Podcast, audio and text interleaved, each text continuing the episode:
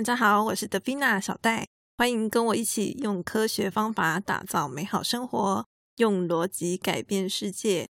在前面几集的时候呢，我跟大家介绍了许多的理论，那我觉得大家应该听得有点累了吧？所以啊，我今天想要来聊点比较软性一点的话题。那么呢，前一阵子呢，我看到一位楚世莹老师，他在《天下》杂志里面有发表篇文章。然后呢，这个文章的标题主要是在问说，谁才是好老师？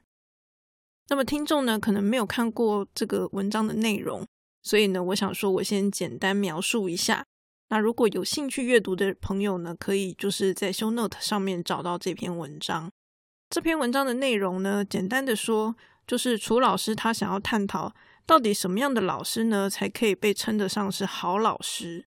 所以啊，他就去访问了一些人。他们就是在进行一些讨论嘛。那么呢，他们就是觉得说，诶，如果啊，今天是按照这个社会上的标准，社会上的标准是怎么来的呢？就是比如说家长如何去选择一个学校的这样子的一个标准的话，从这样子的标准来看，好老师应该是要能够帮助学生拥有好的成绩。也就是说，这个学校通常就会讲说，哦，我学校升学率多好多好嘛，对不对？那升学率就是成绩呀。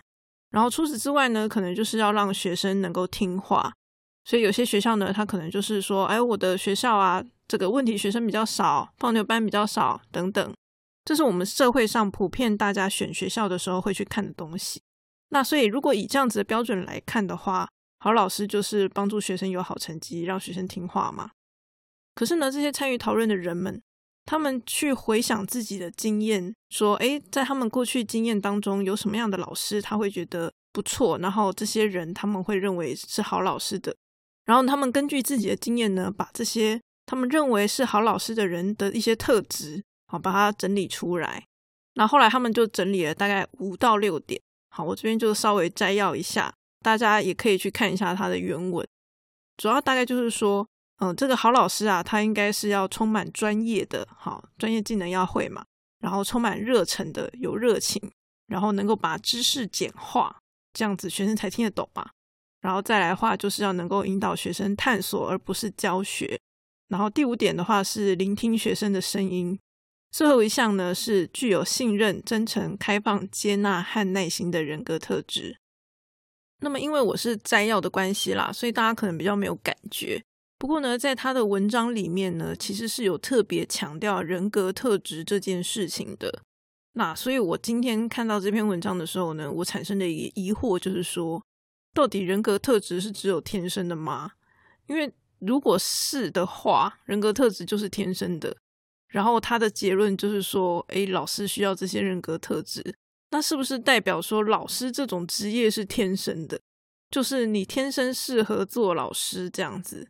那当然，我的答案就是否定的，因为我自己就不是这样的人呐。老实说是这样。好，所以如果是这样的话，那不就代表说我自己是没有办法成为老师的吗？对，就打脸自己这样子。好，所以我不觉得人格特质是天生的。所以呢，我今天就是想要特别跟大家分享这个部分。我天生是个怎么样的人呢？我天生是一个比较脾气暴躁，然后没有耐心，比较孤僻冷漠的人。大家知道有些人在生气的时候会甩门嘛，对不对？我小时候生气的时候啊，我没有甩门，但是我还摔床，就是把床抬起来再把它摔下去，这样很大声。嘿，总而言之就是非常的火大，好是会摔东西的那一种。当然现在的我已经不是这个样子的啦，好，而且我相信我自己是可以做到楚老师讲的这些东西的。可是如果说这些东西、这些人格特质它是天生的，那我的存在就是一件很奇怪的事情。那我相信大家应该会比较好奇，是说，诶，那如果小戴以前不是这个样子，那我到底是怎么样去改变的呢？我觉得有两个重点啦。第一个重点就是知识，然后第二个重点呢就是选择。那么，我想我就直接以这篇文章在结论的时候举的这个五六个项目啊，来跟大家分享举例这样子。首先呢，他在前面三点的时候有提到说，好老师是要有专业跟热忱的。那我想这两点不管各行各业都是一样的，只不过呢，身为一个老师啊，就是你的专业除了是某一个特定的科目之外，可能还要包含教学。比如说我今天是教城市的老师，那我就是要有城市的专业跟教学专业嘛。就是我这两方面都要有足够的专业知识。那热忱的部分，当然就是我有兴趣、我喜欢的东西啊，所以热忱就是属于选择的部分。好，所以它是知识跟选择。第三点讲到的是说，这个要能够把知识进行简化。刚好我前面两集跟大家聊到这个先辈知识跟后设认知的理论嘛，知识简化它其实是这两个理论为基础，然后呢，我们再去设计，然后去思考如何去达成知识简化的这样子的一个动作。那所以说这个部分应该是属于嗯比较像是呃知识技能的部分，我们也可以把它认定是一种教学的专业。所以说这个东西呢，它基本上是属于比较偏知识类的知识的部分，它是可以训练的。所以前面三项好，专业是属于知识，热忱是属于选择，然后简化知识它也是属于知识。那剩下的三个，呃，稍微复杂一点啊，我再跟大家慢慢的解释。那么呢，我觉得这三点啊，它其实是跟这个老师对于人类这种物种还有社会的理解到底有多少会有关系的。好所以这三点基本上，我认为还是属于偏知识的范围。首先呢，就是我们要能够理解的一点是说，探索跟教学这两个东西其实不应该要偏重任何一方的，它不是一个谁好谁坏的问题。只是说，因为我们台湾的教育通常是以教学为主嘛，就是太缺乏、过度缺乏探索了，所以我们才会特别强调探索。但实际上，这两种东西应该就是要互相搭配比较适合，因为有一些东西你用探索其实是会有问题的。比如说，像我今天要教学生法律的常识，请问你法律的常识适合探索吗？当然不适合啊！这种东西就是你知道就好了，那它就比较适合教学。所以嗯，不是每一种东西都适合探索。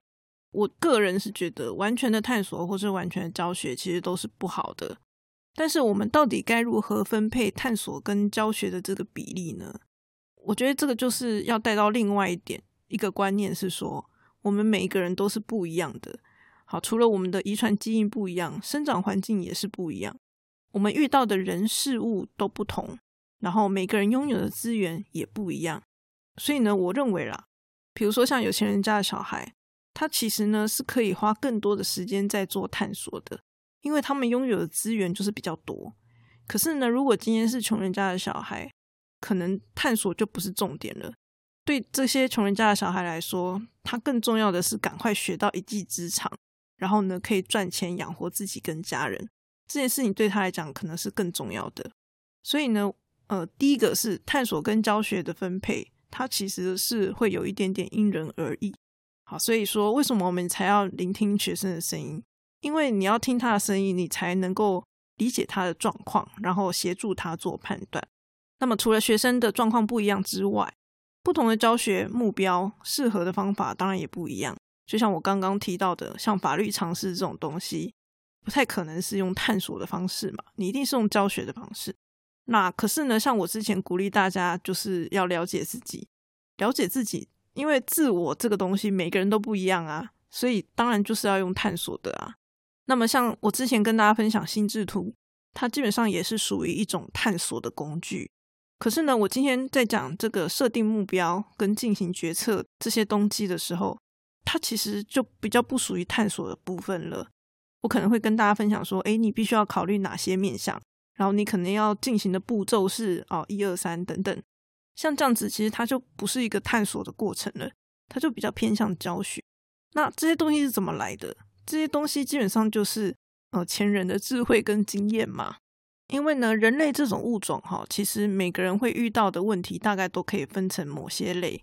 小戴今天跟大家讲 podcast，其实也是分享我自己的经验呐。那如果刚好大家有遇到类似的问题，是不是就可以作为参考？你就不需要再从头摸索起了，好，所以它这种东西其实就有点类似教学的概念，它并不是你自己去摸索的，好，因为探索其实是非常非常花时间的。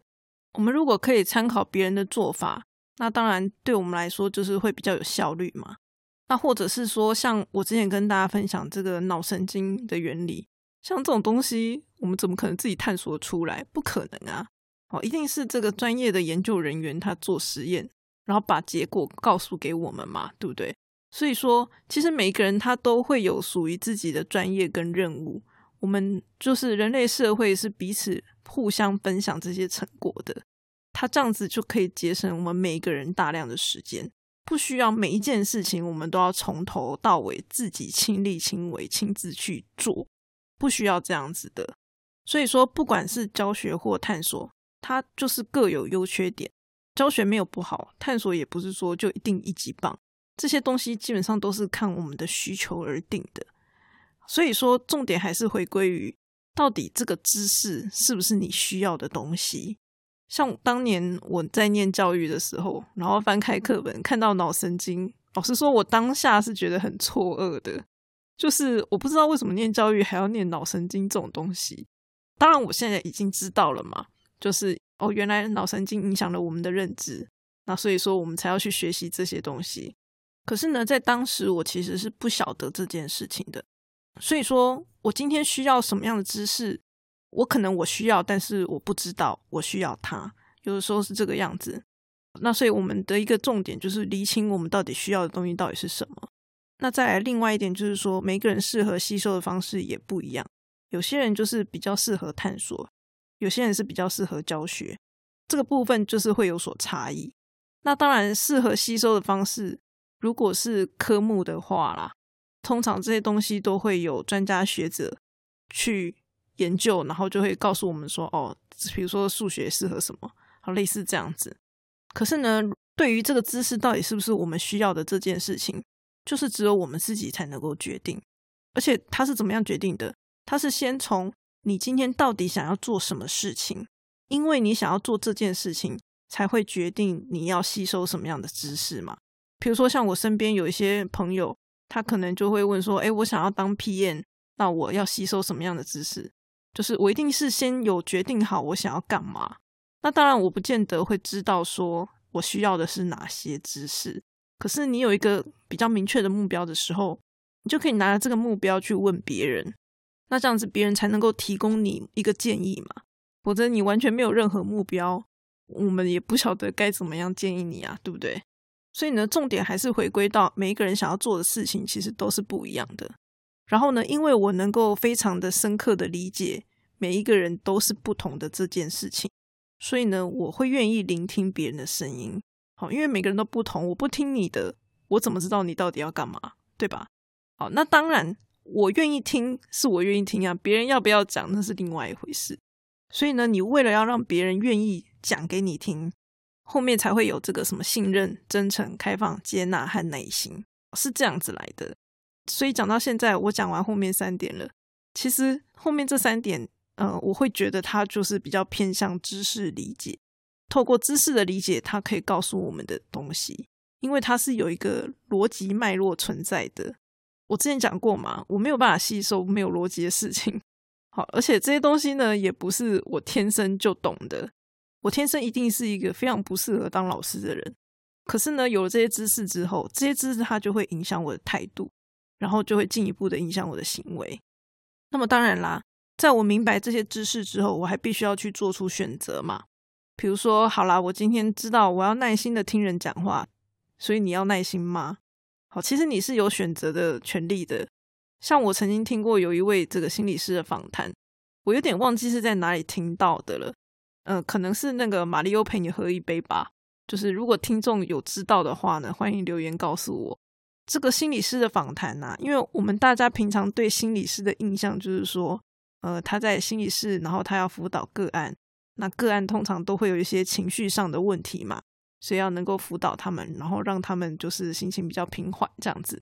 比如说，在这个我们与恶的距离这部戏里面呢，它就有一段剧情是说这个呃父母亲好吵架，所以呢他们就会希望说到智商师那边，然后是不是可以让他们这个吵架的一个状况能够有一个比较缓和的效果？那么因为我们对心理师的印象就是这样嘛，那所以主持人呢他在访谈的时候他就问这个。心理师说：“那你们回家的时候是不是就跟你们上班的时候一样，就是都可以这么冷静的面对处理这些情绪问题？”那么结果呢？这个被访问的心理师啊，他却回答说：“哎，没有啊，我们回家还是一样会跟老公吵架。”就是很有趣的是，他上班是在辅导别人，帮别的夫妻不要吵架。可是当他回到家的时候，他可能还是会跟他的另一半吵架。我觉得这个就跟服务业的道理是一样的，就是我今天选择在工作场所，然后保持一个良好的服务态度，并不代表说我回到家里，我还是要这样子，就是绷紧我的神经，然后对待我的家人。当然，我会建议大家还是要好好善待自己的家人啊。好，所以像以我来讲，我心情不好的时候，我就会警告我的家人说：“哎，我心情不好，不要来惹我。”这样子。不过，当然这个讲下去就离题了，所以就先说在这里。所以说，你会觉得这个人格特质是天生的吗？好，比如说像服务业，就是这种服务非常周到啊、和和气的这种特质天生的吗？那有些人可能就会说啊，那就只是演戏而已。可是大家要知道，演戏其实是没有办法去看穿一个人的内心的。然后你要能够帮助这些人走出这种比较黑暗的情绪，你没有真心，你是做不到这件事情的。尤其是那些被这个心理智商师辅导的个案，他们的神经通常是比较呃纤细，好感觉是比较灵敏的。所以如果你不真诚，他一定是可以感受得到的。好，也就是说他在上班的时候，他绝对是非常真心的去呃帮助这些个案的。可是这并不代表。他们平日私底下的时候就是这个样子，可能平日私底下的时候，他跟我们所印象的那个样子是完全不同的。所以说，我再总结一下刚刚所讲的，针对楚老师文章后半部所提出的这些特质，我认为就是要先从我们能够理解每一个人都是不一样的这样子的一个小小的观念开始。然后呢，因为每个人都是不一样的，他们的需求也不一样，所以你必须要去聆听学生的声音。这样子你才能够理解他们的状况到底是什么。然后呢，你为了要让学生能够坦白的告诉你这些东西，他的状况是什么，好，所以这些什么信任啊、真诚、开放、接纳、耐心的这种人格特质才会变成是重要的。然后在我们理解学生的状况之后呢，我们才有办法去确认他们的需求跟他们的方向是怎么样会比较适合的。也就是说，我们才能够判定说他到底比较适合的。是教学还是探索？然后他所需要学习的知识是哪些？大概是这样。那当然，有些人可能会说：“哎，这个信任、真诚、开放，这个巴拉巴拉的，不就是人格特质吗？”诶，基本上关于这些东西，我其实也有呃属于我自己的一个逻辑啦。好，因为我本来也不是这样的人嘛。简单说就是这样。比如说，像以开放来讲好了，呃，我在介绍批判性思考的时候。其实就有好几次提到关于开放的这个观念，就是当你有批判性思考的时候，它其实会引导你，让你必须要有一个比较开放的一个胸襟。所以简单的讲，这些特质至少在我身上都不是天生的，都是因为我能够理解这些知识，然后才进一步的转换成我自己的个人特质。然后你可以发现，楚老师文章里面提到这些论点。虽然说它是由一群人的经验，然后讨论归纳出来的项目，可是它其实是可以用逻辑去进行一个合理的解释的，把它串成一个有脉络的一种系统性知识。总而言之呢，大家看到现在的我可能会觉得非常难以想象，但是呢，我从小就知道我天生的个性是非常非常糟糕的，所以呢，我从以前就很热衷于改造自己。我讲一个最夸张的例子，就是我以前曾经用皮带打我姐姐。当然那个时候我姐她是有用那个棉被防御啦。然后呢，我也是因为知道有棉被，我才敢这样子打。可是我自己长大 回想起来，还是觉得蛮夸张的。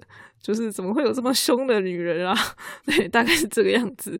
所以我基本上我不否认我自己是有这个反社会人格倾向的。那只是小时候可能比较显性。